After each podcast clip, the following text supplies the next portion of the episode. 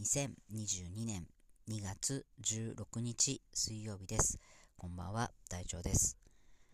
えー、っとですね、僕は昨日、あの、とても素敵な方に出会いまして、えー、今日はその方をぜひ皆さんにご紹介したいと思ってですね、この音声配信を録音しています。えー、お名前を杉山さんというふうにおっしゃいます。えっと、まあ、どんな場所で出会ったかというとですね、えー、企業セミナーという、え、セミナーが昨日ありまして で、僕はですね、えっと、まあ、その世界観の作り方といいますか、えー、まあ、理念ということで僕はお話をさせていただいたんですけれども、えその僕の前にですね、えネット販売いろいろ体験談ということで、え講師としてお話をされていた方がこの杉山さんです。え杉山さんはですね、えー、手作りニット専門店マダムトリコという、えー、ネットショップを、えー、運営されています。ご年齢が73歳なんですね。で、え、冒頭ですね、杉山さん、こんなお話からスタートするんですね。え、杉山さん、え、60歳で、え、初めてパソコンを触ります。で、ネットショップをね、オープンしようと思ったんですね。で、なぜかというと、ネットショップというものを、まあ、今から13年前ですからそ、んなにまだ、えー、盛んではなかったんですけれども、ただ、これだったら、えー、自分の体が、えー、動かなくなっても、走り回らずにお仕事が続けられると思ったんですって。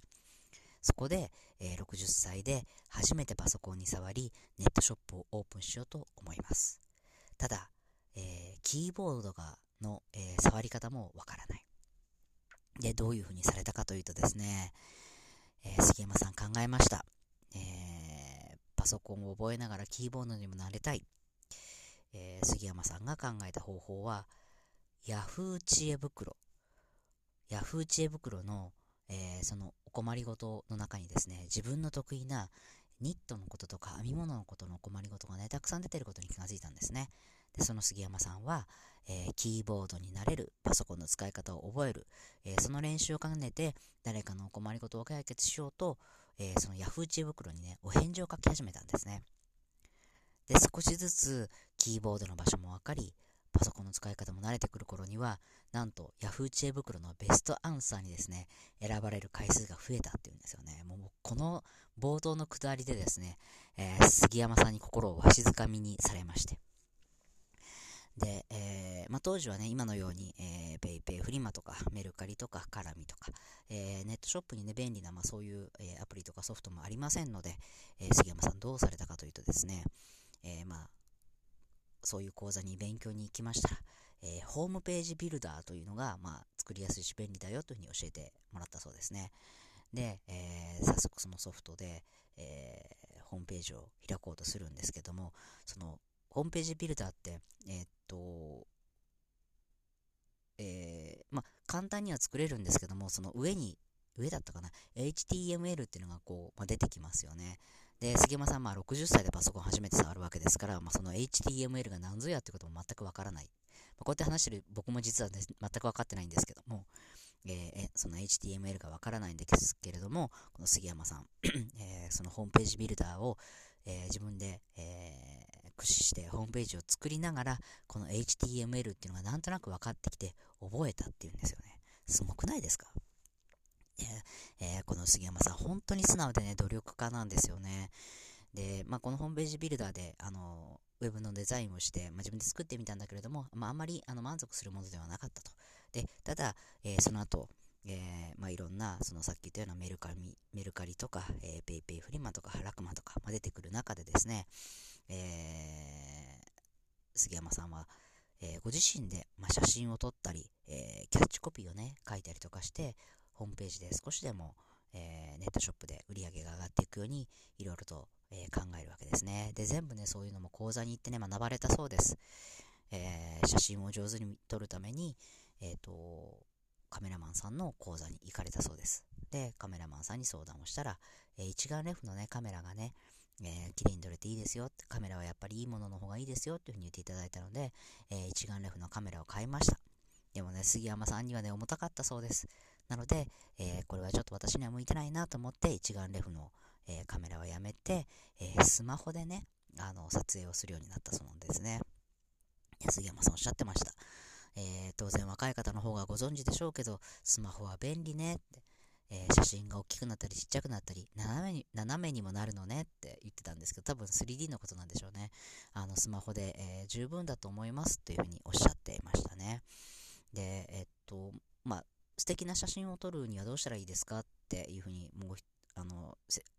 えー、カメラマンの方に質問したときに、そのカメラとね、えー、一眼レフがいいですよっていうのと一緒に、その素敵な写真を真似してみてくださいっていうふうに言われたそうですね。で、同じように素敵だなと思うような写真を、えー、真似して撮ろうとするんだけれども、その私の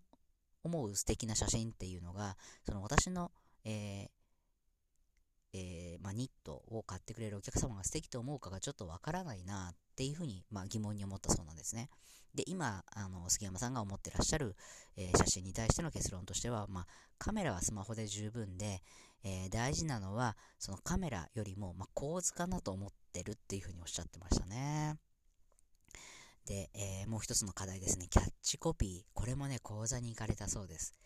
で、受けたんだけれども、あの、カタカナばっかりでよくわからなかったと。で、最後に、まあ、講師の先生にね、えー、質問ある方って言った時に手を挙げて、あの、正直にお話ししたそうですね。カタカナがたくさんでよくわかりませんでしたと。で、結局何を勉強したらいいんでしょうねっていうふうにあの質問されたそうです。そしたら、その講師の先生が、えー、日常生活の中にはね、たくさんヒントがあるんですよって。えー、例えば雑誌とか看板なんかでね、あ素敵だなと思う言葉をね、ノートに書いて、それを使ってみてくださいって言われましたと。なので私は雑誌を見ながら、あ、この言葉素敵だなと思ったのをノートに書いてますっていうふうにおっしゃってたんですけど、もうそれ聞いた時にね、あ、僕それやってるネタ帳と思って、杉山さんも同じことやってるんだと思ったらすごく嬉しくなっちゃって。でね、えー、まあ、杉山さんさっき言ったようにニットの専門店ですから、えー、いろいろま手編みのものをね、作られてるわけですよね。で、えー、その60歳で始められたホームページビルダーを使ってた頃には、まだネットショップが、えー、少なかったと。に対して、えっと、そのネットショップでお買い物する人の方、ん？人の方が多かったので、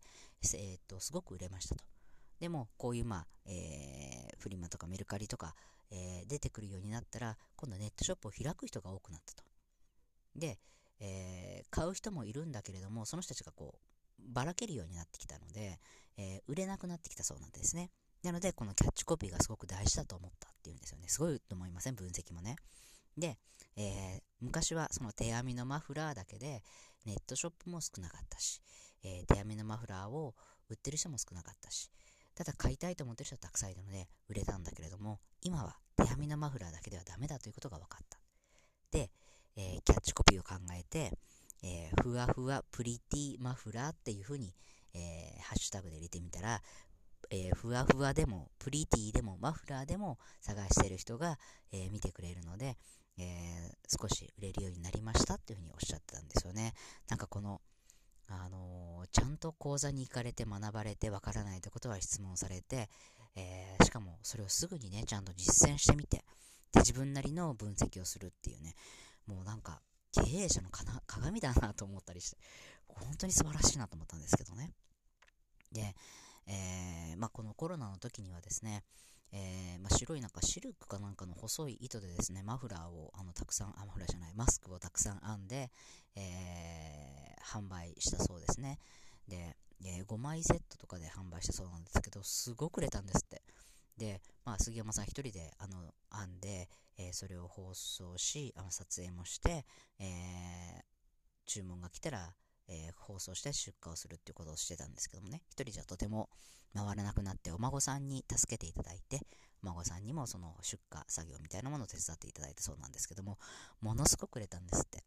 で、あんまり売れたから、いくらっていうのは怖くて言えないわっていうぐらい売れたそうなんですよね。なんかこの表現も可愛いななんて思いながら、人としてね、まあ可愛らしい人だなと思いながら僕はもう、あの、夢中になって話を聞いてたんですけど、で、最後にですね、えー、杉山さん、この、えー、体験談をお話しされてのね、感想を述べられてました。で杉山さんは、えー、こうして、えー、60歳から今73歳までの13年間を、えー、振り返ることができたと。で、客観的に自分のやってきたことを、え見ることができたので、すごく勉強になりましたと。お話の機会をありがとうございましたとおっしゃってるんですよね。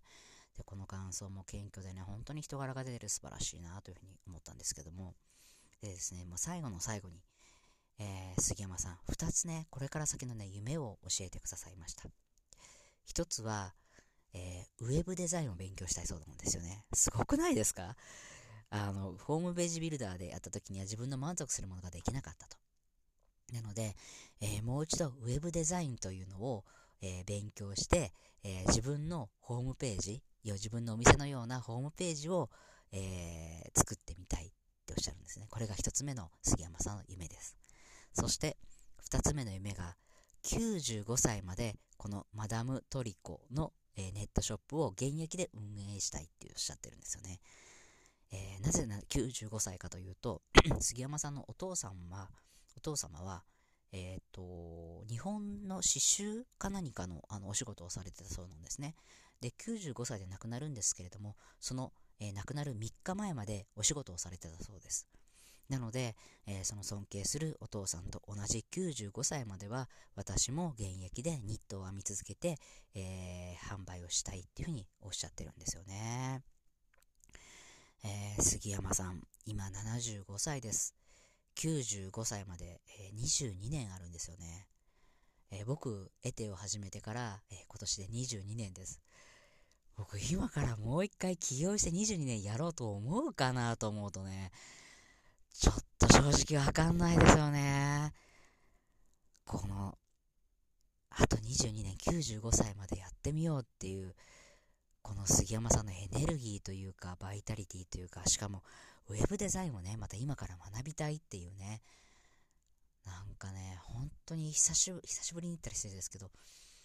なんかこう、ほんと素敵な方でしたね。人としても可愛げのある、えー、もうほんと経営者としても素晴らしい方だなというふうにおっしゃ、あ、思いました、僕は。で、あの、ほえっ、ー、と、Facebook をね、されているっていうことだったので、えー、お友達申請をさせていただいてですね、えー、その場で会場でお友達になってくださいっていうことで、お友達になっていただいて、え帰ってきてから、え今日お疲れ様でしたって素敵なお話ありがとうございましたっていう、まあ、感想をですね、杉山さんにお送りしたところ、まあ、お疲れなのにね、すぐにお返事いただけて、え僕の、えー、まあ、セミナーについての、まあ、感想もいただいててですね、え、人生の先輩である杉山さんにもちょっとお褒めの言葉をいただけて僕も嬉しかったなと思うんですけれども、えー、本当に、えー、素敵な出会いをいただけました企業セミナー、えー、まあ次回はですね、僕がまどんなお話をしたのかっていう本も少しちょっとお話をしたいかと思うんですが、